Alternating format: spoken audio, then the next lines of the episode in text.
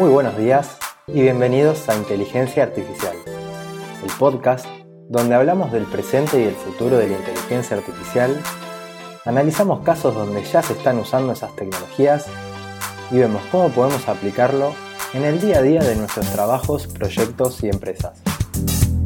Yo soy Pocho Costa, ingeniero en sistemas, programador y amante de la tecnología y me puedes encontrar en pochocosta.com, donde ahí también vas a encontrar las notas del programa y otros medios para ponerte en contacto conmigo. Empezamos. Hola a todas y todos, espero que estén muy bien. Ya llegó el mes de abril, semana 14 del 2019. Qué rápido se me está pasando este año. Siempre digo lo mismo, eh, pero que es que a medida que me voy poniendo más viejo pasa más rápido, no sé, la verdad que es una locura. Pero bueno, eh, dejando esto del paso del tiempo y de mi vejez, eh, metámonos en lo que nos toca. Si se acuerdan, eh, los que vienen escuchando el podcast desde hace un tiempo, hubo un episodio teórico donde hablamos de una de las formas más rudimentarias de hacer aprendizaje automático, que era el árbol de decisión.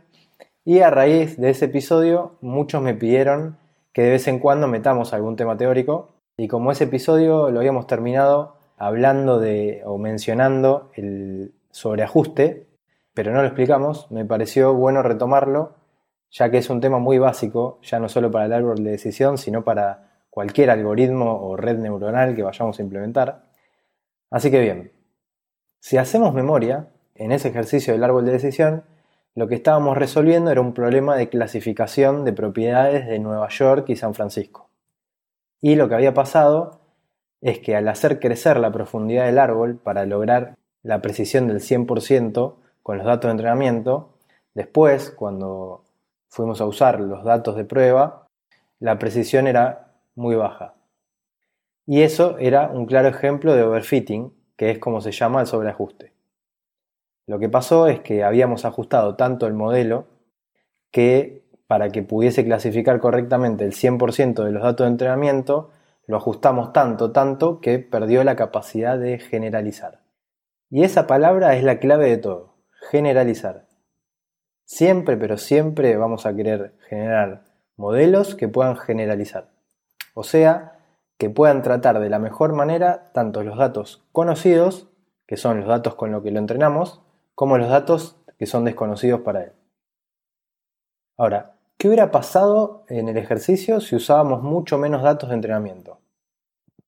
Bueno, es probable que el árbol hubiese quedado con una profundidad mucho menor y que al hacer pasar datos de prueba también fallara, y seguramente mucho más. Esto es lo que, al caso contrario, se llama underfitting o subajuste. Y lo que provoca es que al estar tan poco entrenado el modelo, tampoco sea capaz de generalizar.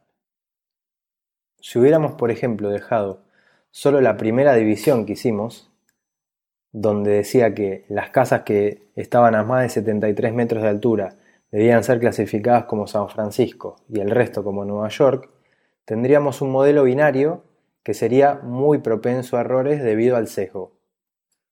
Y un modelo con demasiado sesgo ignora los detalles que son importantes y se equivoca consistentemente debido a que hace suposiciones que, que no debería hacer. Así que como vemos, la clave del Machine Learning es generalizar. Así que, si volvemos eh, al árbol de decisión, ¿qué podríamos hacer específicamente para intentar solucionar ese problema de sobreajuste? Lo claro es que tendríamos que simplificar el modelo, sacando así ramas del árbol, eh, pero el tema es cuáles sacamos. Hay un concepto cuando se trabaja con árboles de decisión que se llama tamaño mínimo de nodo. En el ejercicio nuestro árbol tenía un tamaño mínimo de nodo que era igual a 1. O sea que había un camino que estaba hecho para que pase solo una casa, solo una de las viviendas pasaba por ese camino.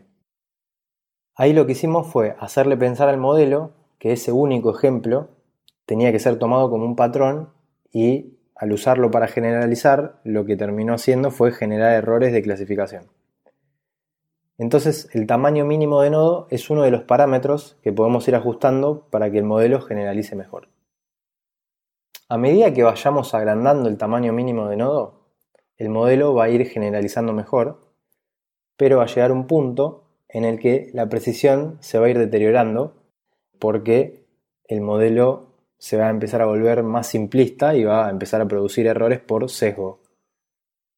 Esto, una buena forma de verlo, es en un gráfico de dos dimensiones donde en el eje X pones la complejidad del modelo y en el eje Y pones la tasa de errores tanto por sesgo como por sobreajuste.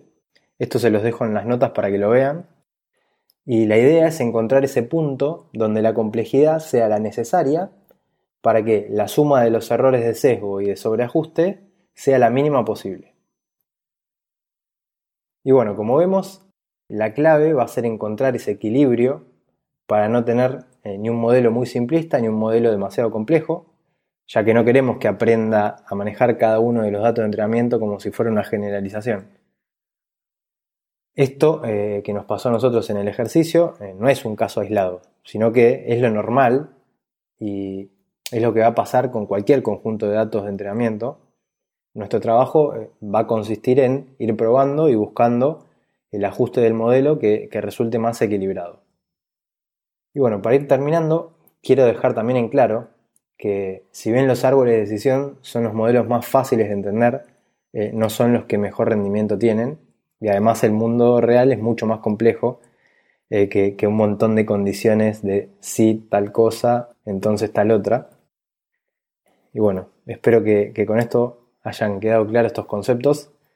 Y bueno, hasta acá llegamos con el programa de hoy, pero antes de despedirme, eh, les quería contar que estoy en Instagram, como me pueden encontrar como podcast.ia, y ahí estoy tratando de compartir noticias que van pasando en el día a día en, este, en el mundo, así en el rubro. Y también lo quiero usar para hacerles algunas preguntas a ustedes. Tal vez ahí en Instagram te da la posibilidad de, hacer encuestas y de esa manera fácil en las historias de poner si te gusta tal cosa o no, para que vayamos viendo qué les gusta más a ustedes y y buscarle la vuelta al podcast. Y ahora sí, gracias a todos como siempre por estar ahí y como saben se pueden enterar cuando sale un nuevo episodio suscribiéndose en la aplicación de podcast que, utilicen en sus teléfonos. Puede ser en, en iVoox, en Google Podcast, en Apple Podcast o en Spotify. Y como siempre les agradezco las reseñas en iTunes y los me gusta y comentarios en iVoox, que son lo que nos ayudan a que el podcast llegue a más personas. Y si te gustó también lo puedes compartir en redes sociales y nos escuchamos en el próximo episodio donde seguiremos hablando de este hermoso mundo de la inteligencia artificial.